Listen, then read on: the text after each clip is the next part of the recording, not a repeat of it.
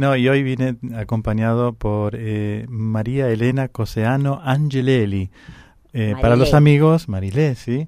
Eh, que es la sobrina de Monseñor Angelelli, que, mm, bueno, vivió una experiencia muy particular, obviamente como, como pariente, pero sobre todo desde la fe, ¿eh? porque hay muchos parientes en las familias y hay quienes eh, lo viven de una manera y quienes lo viven de otra. Marilé lo vivió con una fe enorme y se constituyó incluso con eh, Vitín Baroneto como querellante en la causa para que eh, finalmente en el 2014, después que el juez Morales había dicho que había sido un asesinato, en el 2014 ya el, Tribunal Federal Oral de La Rioja declaró, bueno, que sí, que había sido un asesinato y bueno, y condenó, bueno, ya de esto hemos hablado, eh, así que bueno, eh, sabemos que, que por ese motivo se pudo el trabajo que hizo Marilé con, con, toda la gente que la acompañó favoreció el, el, proceso canónico porque fue justamente después de esta sentencia penal en, en, la que se dijo claramente cómo eran las cómo habían sucedido las cosas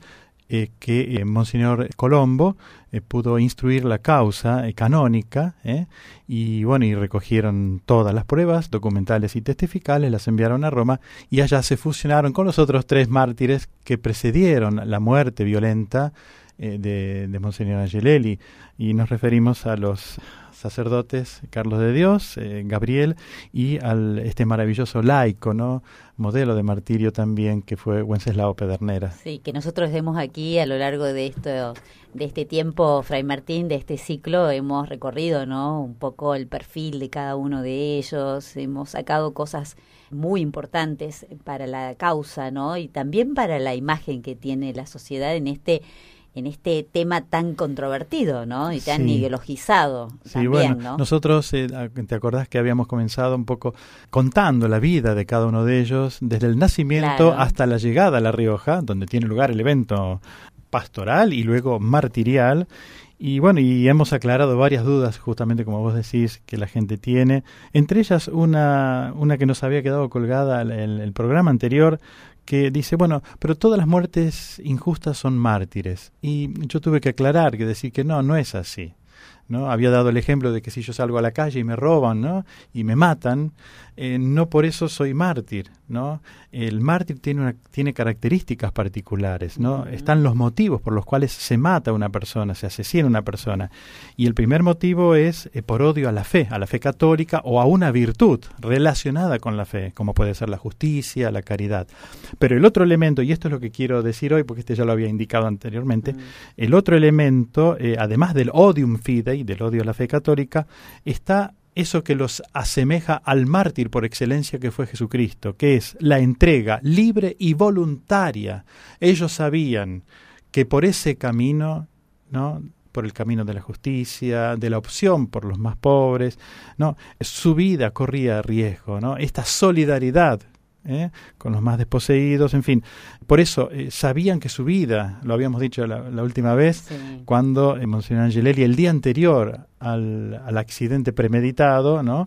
él dice al grupo de sacerdotes, haciendo ese espiral, ¿no? diciendo, bueno, se va cerrando el, próximo, se va cerrando, el próximo soy yo, ¿no? Así que bueno, estos son dos elementos importantes a tener en cuenta en todo martirio, para todo mártir, y la Iglesia canoniza a sus hijos, no canoniza de otras religiones, no, no, no. Entonces, el, odio a la fe católica por parte del perseguidor y la entrega libre y voluntaria de parte de la víctima. A esto se suma la fama de martirio, es decir, el pueblo de Dios que tiene un olfato, ¿eh? en el sentido de la fe, les dice que que estos son santos, que tienen una virtud particular, están con Dios, ¿no? Tienen, eso se llama fama de martirio, fama de santidad. Y esa fama de santidad no se puede dar en un pequeño grupo, por ejemplo, un grupo de hermanitas que quieren que la fundadora sea canonizada. No, no, no, no basta. Tiene que ser extendida esta fama de santidad en el pueblo de Dios, ¿eh? entre los fieles, en sacerdotes, religiosas, religiosos. O sea, tiene que ser eh, bastante completa, extendida y además en el tiempo creciente. Que se mantenga en el tiempo. Que se mantenga en el tiempo y además creciente. Y eso fue lo que ha sucedido con los mártires riojanos. Con cada uno de ellos, esta fama de santidad ha ido creciendo, ¿no? Y en la conciencia del pueblo de Dios. que no lo ha podido tapar ni neutralizar nada, ¿no? Esto es el Espíritu Santo en medio. En medio, actuando, eh, sí, actuando en el corazón del pueblo creyente, ¿no? Y bueno, y hoy nosotros, ¿qué es lo que queremos hacer? Hoy nosotros queremos destacar algunas virtudes, ¿no? Visto que está la sobrina de Monseñor Angelelli, Marilé, eh, nos gustaría eh, muchísimo eh, escuchar ¿no? algunas de las de sus anécdotas que ella tiene eh, respecto de las virtudes de Monseñor Angelelli. Pero antes yo tengo que hacer una introducción para no dejarlo solos a Monseñor Angelelli de los de los otros tres mártires. Empiezo por Wenceslao. Sí este laico, ¿no? campesino, fue fiel a sus deberes propios de la condición de vida que le tocó vivir como padre, como esposo, como, padre de familia, como campesino, ¿no? Coca, su mujer, después de habernos contado en una ocasión que no quería nada, no, quería saber con la iglesia ni con los curas, bueno, eh, subrayó, subrayó más tarde la asiduidad que Wenceslao llegó a tener de los sacramentos y su fuerte compromiso con el mundo católico, en la catequesis, en la formación religiosa de sus hijas, en su trabajo. Bueno, una coherencia de vida que eh, cuando este hombre realmente va asumiendo cada vez con mayor fuerza esta, esta fe, este compromiso, que cuando lo conoce a Monseñor Angelelli, yo le contaba a Marila hace un rato, dice, dice Coca, hablando de Wenceslao, su vida dio un vuelco, su vida dio un vuelco. ¿Cómo será que mm, su compromiso, que en un momento dado Monseñor Angelelli pensó en ordenarlo diácono? cosa que no, sucedió, no llegó a suceder. Si bien tenía un gran compromiso eh, en la catequesis, en, la vida de la iglesia, eh, en lo social también, nunca descuidó su familia eh, por dedicarse a estas actividades. Siempre fue humilde por fuera y por dentro, dice alguno de los testigos. Mm se jugó por defender a los sacerdotes y a la iglesia. En ese momento era Monseñor Angelelli el obispo, pero si hubiera sido otro, Wenceslao igualmente ¿eh? habría actuado eh, de la misma manera. No tenía vicios, dicen algunos. No sé, ¿no? Porque vos nos habías dicho, Fray Martín, que él se había quedado muy impactado con la, con la vida de Angelelli. Pero las personas que dicen que, que, su vida, que él habría actuado de la misma manera, es porque... ¿por qué lo dicen? y porque esto es algo que va por dentro de la persona. Bien. Si bien, yo te diría que Monseñor Angelelli aceleró su proceso de conversión. Ah, bien, bien, bien. En ese sentido. Pero no su convicción, porque este hombre era un hombre que venía de una familia campesina, sana, con capacidad de escucha, que le fue fiel a su mujer. Esto es, esto es, bellísimo, de rescatarlo hoy como valor. Virtudes, lo que queremos destacar son las virtudes hoy de los mártires, nuestros mártires. ¿Por qué? Y porque los mártires vos sabes muy bien, no se improvisan. Improvisan. que es el tema de hoy. Los mártires no se improvisan. Y la pregunta que tenemos para hacerte justamente tiene que ver con esto, ¿no? Con, las virtudes que destacás de las personas que te rodean. Esa sería la, preguntita. Y ahora paso rápidamente a Carlos de Dios Murias y a Gabriel Longueville, los dos eh, siervos de Dios, los dos sacerdotes que fueron asesinados en Chamical. ¿eh? Son los primeros en ser eh, asesinados. ¿eh? Llevaban una vida austera. Estos son mm. los elementos que yo descubrí en común, porque hice una lista de las, de, las, de las virtudes de ambos. Pero bueno, ahora para hacerlo más eh, rápido, eh, digo las cosas que ellos tenían en común. Los dos llevaban una vida austera, vestían pobremente, en el caso de Carlos llevaba alpargatas. Cuando recibían dinero, alimentos y otras cosas, los ponían en común, vivían de prestado, dicen algunos testigos, no tenían más que lo indispensable vida austera. Eran desprendidos, se cuenta de, en caso de que una vez le regalaron un pullover a Gabriel y al día siguiente ya no lo tenía se lo había regalado un pobre. Llevaban una vida coherente entre lo que decían y lo que vivían. Por este motivo los jóvenes los admiraban muchísimo y se sentían atraídos por el testimonio de ambos. ¿eh? Basta recordar en el seminario, porque ambos colaboraron en, sus respectivos seminarios, eh, Carlos de Dios en el seminario de los franciscanos conventuales, Gabriel en el seminario menor de Anoné en Francia. Dicen que los jóvenes lo, lo, admiraban cuando ellos estaban en el seminario. Y cuando ellos trabajaban en las barriadas pobres, los pobres y los más sencillos también los, los querían muchísimo, ¿no? Eh, se hacían querer realmente. Ambos tenían pasta de líderes, hay que decirlo, un sano liderazgo. Y estaban en plena sintonía con la pastoral de Monseñor Angelelli y en sintonía con el Evangelio y con el magisterio de la Iglesia, especialmente el Concilio Vaticano II, en el cual Monseñor Angelelli había participado, había participado en tres de las cuatro sesiones ¿eh? del concilio. Pulgar arriba te da, Marile. Gracias, Marile. ¿Cómo vas contando? Totalmente, obispo del Fuerte sentido de justicia. Ayudaban a las personas a tomar conciencia de su dignidad y no dejarse avasallar en sus derechos. Bueno, al mismo tiempo ellos experimentaban una gran impotencia por las cosas que iban viendo, iban descubriendo, por las injusticias, ¿no? Por la situación, por ejemplo, de las empleadas domésticas o de los hacheros, ¿eh? Eh, cuando no reciben paga, la paga justa, etcétera.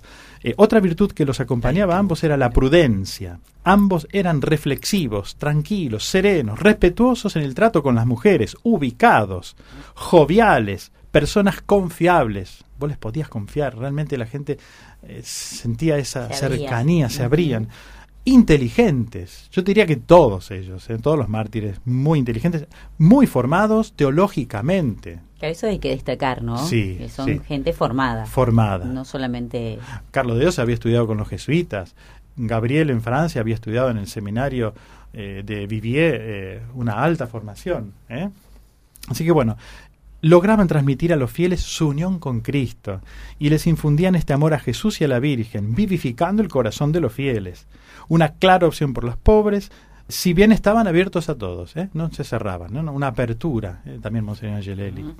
Visitaban con frecuencia a los enfermos, llevaban una vida espiritual robusta y alimentada por la palabra de Dios y los sacramentos. Así que bueno, eran bondadosos con los niños, con los jóvenes y con los pobres. Como ves, Gabriela, los mártires no se improvisan. No se improvisan, que es el tema de hoy. Marilé, ¿querías decir algo eh, con respecto a los... ¿Cómo te llega la vida de, de la familia, podríamos decir, ¿no? De, de, tu familia también, ¿no? ¿Cómo me llega? Sí. ¿Cómo me llega este pelado? Este, bueno, fue el tío... Me crié con, con el tío desde los nueve años en adelante. Mis padres estaban separados, entonces fuimos a vivir con nuestros abuelos, que estaban este, acá en Figueroa Alcorta, 480, al lado del Cristo Obrero.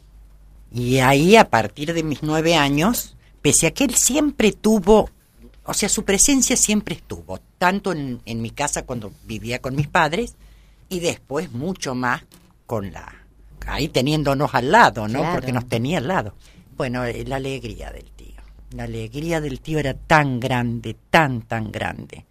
Y el sacerdote que había en el pelado. Mm.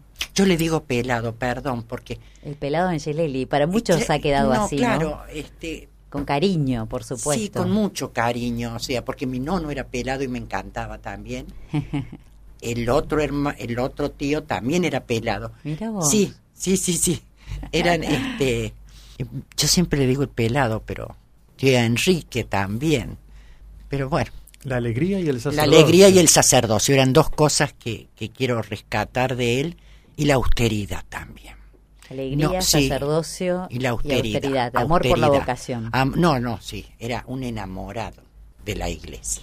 Marilé, te propongo que vayamos, y Fray Martín, que vayamos a una pausita, nuestra primera pausita musical, porque tenemos que dejar a nuestros oyentes allí pensando y reflexionando acerca de lo que van escuchando, acerca de estos mártires cristianos, mm, cristianos y riojanos, mm, argentinos no, no solo argentinos, porque hay un francés, pero que adoptó la Argentina eh, de corazón, ¿no? Que, fue Gabriel Longueville. Y Carlos de Dios y Monseñor Angelelli, cordobeses. Cordobeses encima. Y, así que y Wenceslao Puntano, nacido en San Luis.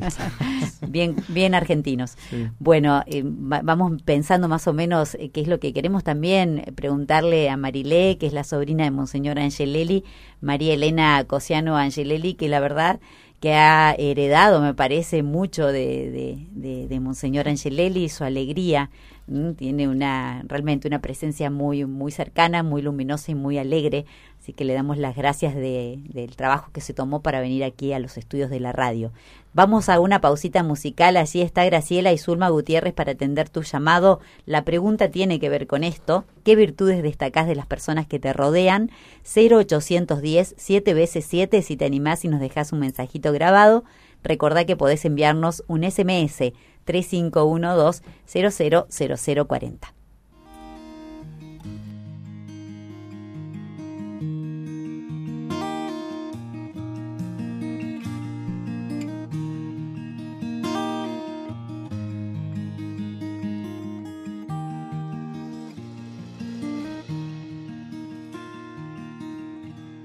Si te arrancan al niño que llevamos por dentro, si te quitan la teta y te cambian de cuento, no te tragues la pena porque no estamos muertos, llegaremos a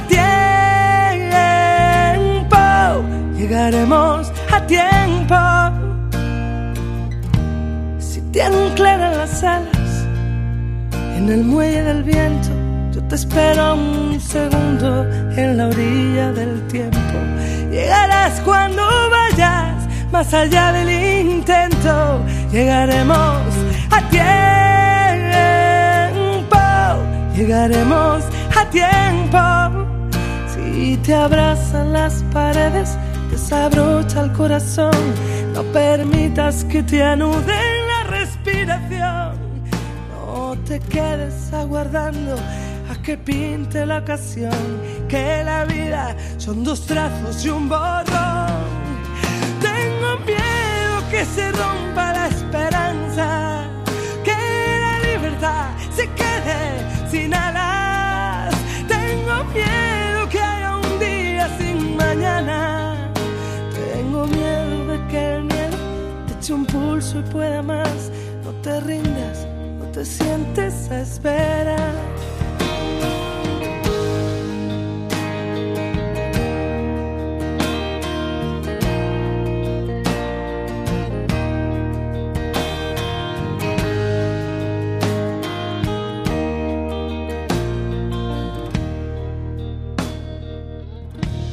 Si robaran el mapa del país de los sueños, siempre queda el camino que te late por dentro. Si te caes, te levantas, si te arrimas, te espero. Llegaremos a tiempo, llegaremos a tiempo. Mejor lento que parado desabrocha el corazón, no permitas que te anude imaginación, no te quedes aguardando a que pinte la ocasión, que la vida son dos trazos y un borrón. Tengo miedo que se rompa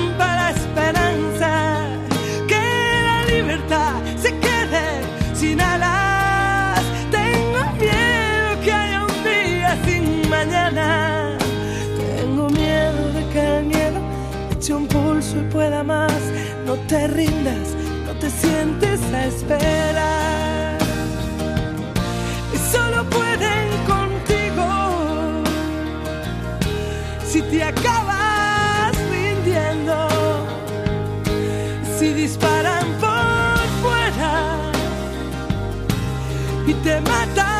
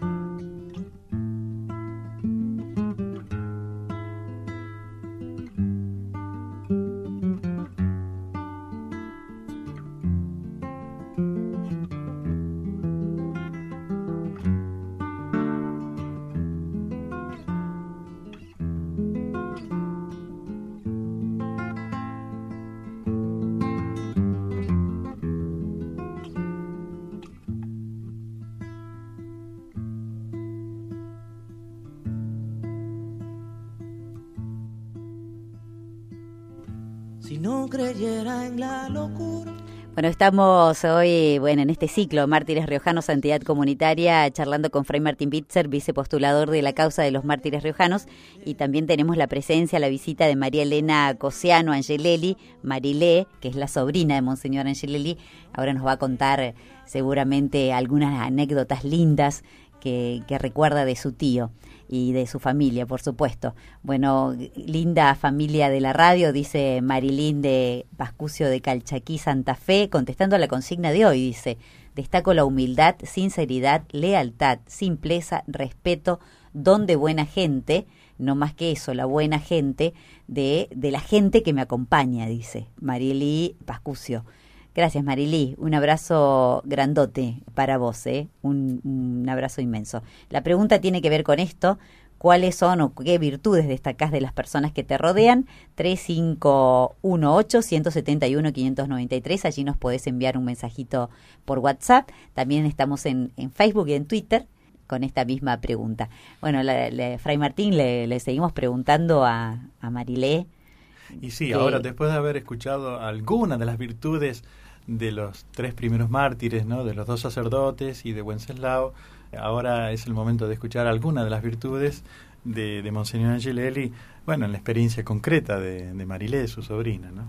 Marilé, bueno, la pregunta es esto, ¿no? Como familiar, como sobrina, ¿cuáles son esas virtudes que destacás, anécdotas que tengas para compartir con la audiencia, para que conozcamos un poquito mejor a, a Monseñor Angelelli?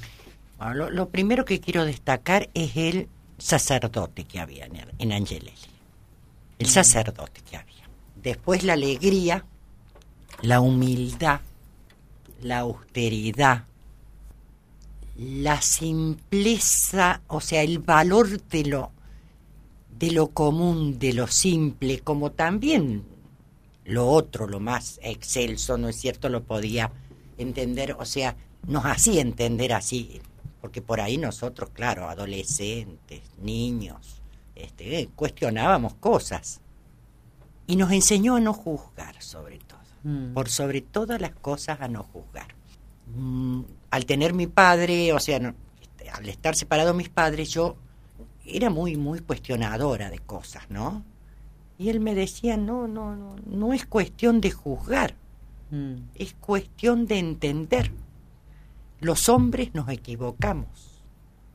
Siempre me decía eso y eso me quedó marcado, muy marcado. Tal es así que eh, pude acercarme a mi padre, pude cuidarlo a mi padre hasta morir. Cosas muy fuertes que sembró en mí por el hecho de decir, ¿qué me creo yo que soy? Mm. Yo me hice muchas veces esas preguntas, porque eso es soberbia. Soy una soberbia, decía. Y, todo el camino que recorrí junto a mi tío y a mi, a mi nono, los pocos años que estuvo mami, porque mami murió muy joven, que me enseñaron tanto, no podía sentir eso. Entonces, agaché la cabeza, le pedí perdón a Dios y es otro el caminar, realmente. Es el caminar de esperanza, saber que hay un Padre que nunca abandona. Como decía él, Dios proveerá. No me digas que decía eso. Dios proveerá. Bueno, pero tal cosa, Dios proveerá, Marile. Qué hermoso escuchar eso, no lo sabía y es mi lema. Dios proveerá. Dios, y en serio que provee. Provee desde amigos buenos, desde gente con la cual uno puede compartir un montón de cosas, aunque esté distanciado por otras cosas. Entonces, esa unión, esa fraternidad que, se, que tenía el pelado, todo eso me transmitió y yo lo creo que eso es una virtud, ha sido una virtud muy grande. Totalmente. Cuando decís que admirás su sacerdocio, ¿a qué te referís? Ay, a cosas muy puntuales. Quería hacer la misma pregunta. A cosas muy puntuales. Nosotros éramos, teníamos, yo tenía nueve años en ese momento y nos encantaba este tío juguetón, que no es cierto, bueno, pero nosotros sabíamos que había un momento que a la mañana temprano, cuando él venía de vacaciones a casa, este, a la casa de los nonos. Nosotros sabíamos que a la mañana él estaba en un reclinatorio en su cuarto rezando. Y a la tarde, a la, o sea, rezábamos el ángelus porque nos enseñó el ángelus, por supuesto. Aparte íbamos a colegios religiosos. ¿no es cierto? El ángelus con él, todo lindo, y después lo veía en un rincón, del, lo veo actualmente, lo veo, en el rincón de, de, una galería larga que teníamos, de él con el breviario. Mm. Es algo que realmente siempre, siempre, siempre me, me llamaba la atención la profundidad, ¿no? Porque él borraba todo lo que había alrededor y estaba el sacerdote ahí. O sea, y no con, con, su sotana, todo, ¿eh? Con su sotana, sentado ahí, orando. Yo decía, uy, qué profundidad tiene el pelado, qué sacerdote es. Y él me agarraba, me miraba y me pegaba un chirlo en el cachete, me acuerdo. Y yo le decía, tío, ¿sabes una cosa? Vos me haces quererlo mucho a Jesús. Pero yo a veces que a Jesús no lo entiendo. Por las cosas que me pasaban a mí, por, ni, de niña. Entonces me decía, siempre, Marile, siempre va a estar con vos. Y me pegaba una cachete. Y querelo mucho, porque Él te quiere mucho. Mira vos, te acompañó toda la vida. No, toda la vida, toda la vida. Las cosas del pelado me han acompañado permanentemente toda la vida toda la vida. bonito. De ahí también la determinación, ¿no es cierto?, de que al tener tantas vivencias, el haberme, o sea, no era el cualquier tío. Aún así me acuerdo que el día que yo me tuve que confesar por primera vez, yo quería confesarme con él y me dijo, no, conmigo no. Vos tenés tu confesor en el, en el colegio y era el padre que lo Yacaglia, que está vivo, y nos hablamos, hablamos por teléfono y que lo quiere mucho el, al, tío Enrique. Este, el padre Kelo, siempre se acuerda, siempre se acuerda. Y dice, yo me acuerdo que todas las semanas, Marilé, venías a, a, o sea, eh, confesarte y la misa diaria, la misa diaria, íbamos a misa diaria en el colegio de de la franciscana. Qué bonito. Era lindo, muy, muy lindo. Fue la época linda, fue la época feliz. Este, bueno, y siempre dijo, no, yo no puedo como, como sacerdote tomarles a ustedes, o sea, sí, si fuese de urgencia, pero ustedes tienen un, confesor. Y mi hermana no, mi hermana buscó otro curita, que era el padre Irazu, que era del hogar sacerdotal, muy amigo del tío. Estaba también el, el Carlito Fugantes, al cual le decíamos tío nosotros, el tío Pepe, a todos los curas Claro, yo me crié entre curas y monjas. Las monjas de San Camilo. Mira o sea, me he criado en, el, en ese ambiente, totalmente. Ahí los conocía muchos sacerdotes, al padre Bertaina, que también fue un sacerdote extraordinario, al padre Rojas, eh, también un sacerdote extraordinario, al padre Bordagaray, a Monseñor Bordagaray. Conocía muchos Aún así el cardenal Primatesta, ¿no? Mira También, que fue a casa a almorzar a... Muchas veces fue a casa llevado por el tío. Después, bueno, lo llevan al tío Enrique y sumé muchos más sacerdotes a mi vida. Claro. Este... Mira, pero todo eso tal vez era porque lo extrañabas mucho. No sé si lo extrañaba mucho, pero creo que realmente mm, me ayudaron mucho. Mm. Así como muchos no, no, no lo hicieron, muchos me ayudaron. ¿Por qué muchos no lo hicieron? Por el no compromiso como en el otro, mm. lisa y llanamente. Porque dar la vida por los demás no es fácil. Mm. La opción del concilio era muy, muy fuerte, muy, muy fuerte. Vivir el concilio en toda su plenitud, vivir Medellín en toda su plenitud también para aquella, en aquellas épocas era peligroso. Mm. Y los que no lo hicieron, bueno, sabrá Dios. Este, pero creo que el, que dar la vida por no, cualquiera da la vida por los demás. Mm. Tiene que tener una gracia muy especial. Una gracia muy especial adentro. Mm. Aún, aún, así cuando hablamos de martirio, ¿no? que estaba diciendo el padre Martín, es cierto, hay que tener algo especial para ser mártir. Pero aún así también rescato a muchos que dieron la vida por, lo, por el otro. Porque a lo mejor que ni siquiera se o sea, ni siquiera se decían católicos, algunos, otros sí, y que también les quitaron la vida, los rescato desde lo más profundo del corazón, porque dar la vida no es fácil, no es fácil. Qué bueno que tengas memoria agradecida, ¿no? Resaltaste, lo primero que resaltaste, Marilé, son las personas que te ayudaron. Eso es muy, muy bueno. Sí, sí. Tuve una mano fuerte, que es como si fuese mi hermano, que fue Vitín Baroneto, que es Vitín Baroneto. Yo eh, no sabía nada, no sabía caminar tratando de buscar justicia. O sea, ¿no es cierto? O sea, me o sea, no se podía hablar desde lo institucional del asesinato de Angelelli, sino del accidente. Claro. Cuando un pueblo entero gritó en La Rioja que era asesinato. Yo sabía de las persecuciones del tío porque el tío me lo contaba. Mm. El tío, éramos muy unidos, me encargó hasta los nonos. Mira, vos ya sabía. Él sabía. Él sabía que lo mataban. O sea, sabía de las persecuciones, sabía de las de cómo lo habían difamado, de cómo lo habían apedreado allá por Anillaco. Y jamás una queja de él. ¿eh? Hmm. Jamás una queja y jamás perdió la alegría tampoco. Jamás perdió la alegría tampoco.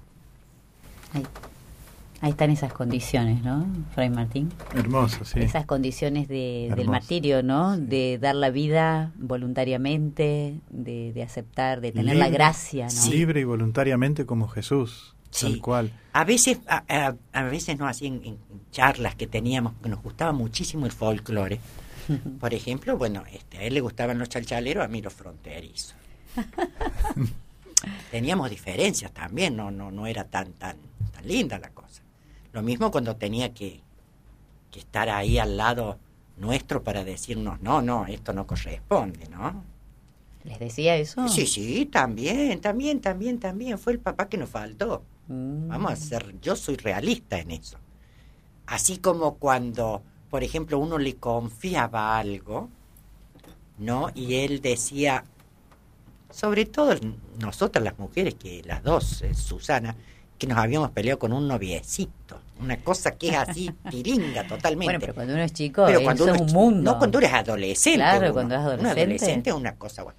Entonces decía el tío Enrique, bueno, ten gracias a Dios. Quiere decir que si ese jovencito le fue infiel, no vale la pena tenerlo en nuestra vida.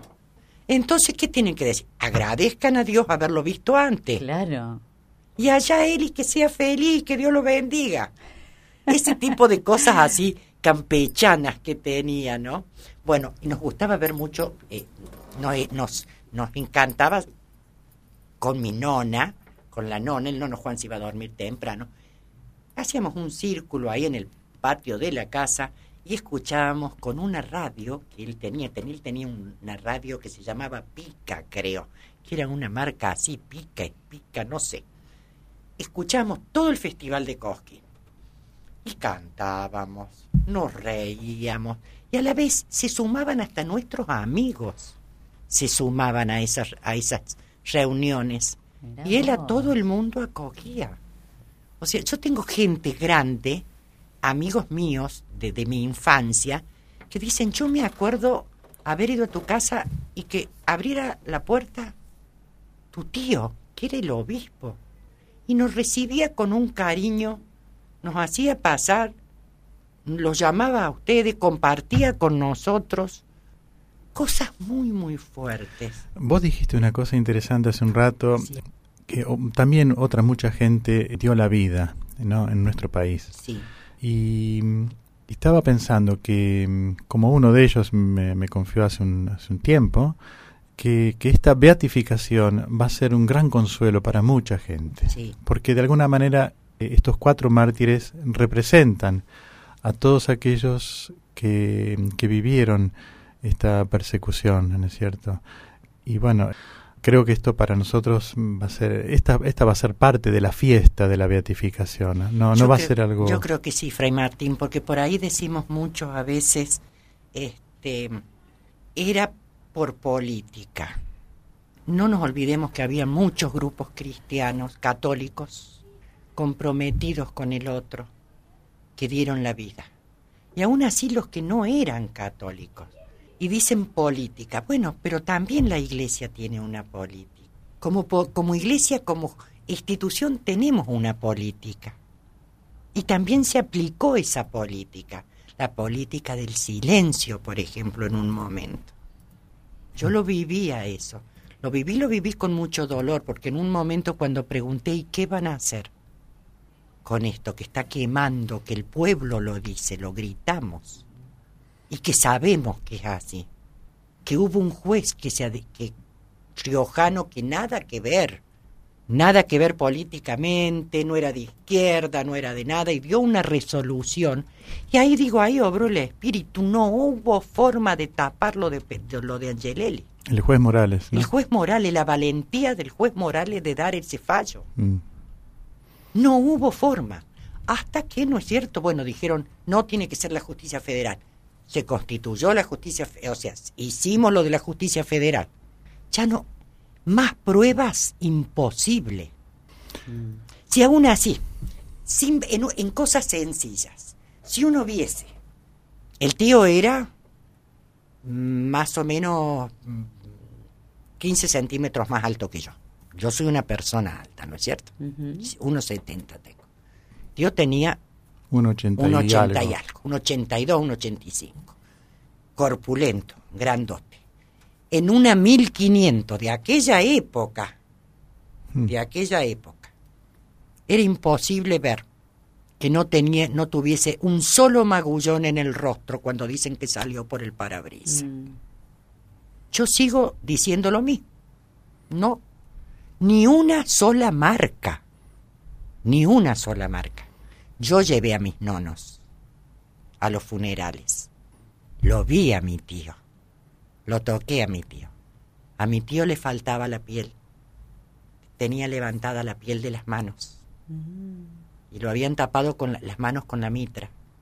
Y con una de las hermanas azules, la hermana Germaine Sánchez, le destapamos las manos y le vimos que tenía levantada la piel. Y cuando tuve acceso ya, a través de, del juez Morales, tuve acceso al, a la causa, sí. le faltaban la piel de los talones y la autopsia había sido hecha por médicos militares, mm. no por médicos civiles o cualquiera. Qué coincidencia. Por eso digo, obró tanto el espíritu ahí, tanto, tanto porque dejaron tantas señales, tantas, tantas señales, que no puedo desconocer la presencia de Dios en todo esto. Ah, qué fuerte, sí, ¿eh? Realmente. sin palabras, Marilé, qué, qué, lindo tenerte acá y que podamos saber de primera mano algunas cosas que no la, sociedad argentina no reclama saber, ¿no? Porque esa es la verdad lo que buscamos eh, transmitir, ¿no? Mientras vos hablabas, yo pensaba en el funeral, justamente. Es extraño que en un funeral de un obispo que se dice que murió en un accidente haya tantos militares, ¿no? ¿Por qué había tantos militares? Estábamos rodeados de militares. Mira vos, para un funeral de un accidente que se supone que la gente va a rezar por su obispo, ¿no? Bueno, no obstante, cuando, cuando nosotros llevamos eh, a los nonos, nos hicieron bajar del auto. Hmm mostramos los documentos. Les dije que venían al funeral de su hijo. No obstante, los hicieron bajar a los nonos y nos requisaron todo. El auto, los documentos y nos reían. Otra pregunta, ¿por qué quisieron entrar en el despacho del tío? Ah, también querían entrar al despacho. Quisieron allanar. o sea, a su cuarto, a su habitación. Que gracias al padre Inestal, Esteban Ibenestal, este, no les permitió. Claro pero estábamos rodeados. y, no, y aparte, si uno quería ir a tomar un café, nos seguían. No lo podíamos tocar, cosa que yo me opuse totalmente. Mm. Yo lo toqué, porque la nona lo tocó y le dije, no, ustedes no le van a decir nada a mi abuela. Nona, tócalo, es tu hijo. Ella necesitaba cada rato estar al lado de él, porque estaba viviendo un shock muy grande y bueno, quería estar al lado de él y, nosotros la llevábamos ahí lo llevábamos ahí.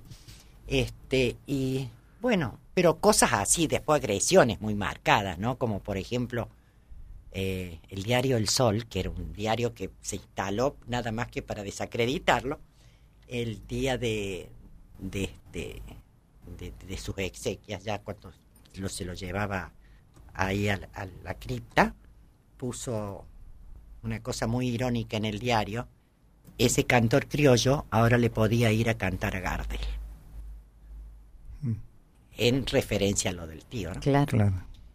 Bueno, el diario El Sol, todos los que están o no están, este, sin olvidarse que Gardel canta cada vez mejor. eso iba a decir, eso iba a decir Padre Martín. Se olvidaron que Gardel, canta cada vez mejor. Porque hay algo superior. Hay algo superior. Sí, sí. Que se llama Jesús, que dio la vida por todos nosotros. Sí, sí, el Señor nos ha concedido tocar con mano la santidad. ¿eh? Eh, y la santidad nos toca, nos toca, es cuestión de dejarse tocar. hay que es cuestión de eh, dejarse tocar.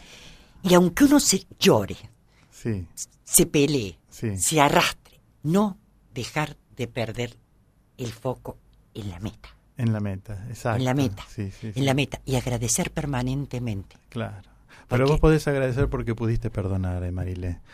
Eh, el Señor nos concede eso. Esto, eso también es un gran don. Sí. La capacidad de, de poder perdonar, ¿no? Sí, sí, sí perdone. Sí, perdone. Mm. Me costó mucho, me costó mucho, pero perdone. Y es la forma de ser feliz también. Claro. Mm. Es la forma de ser feliz.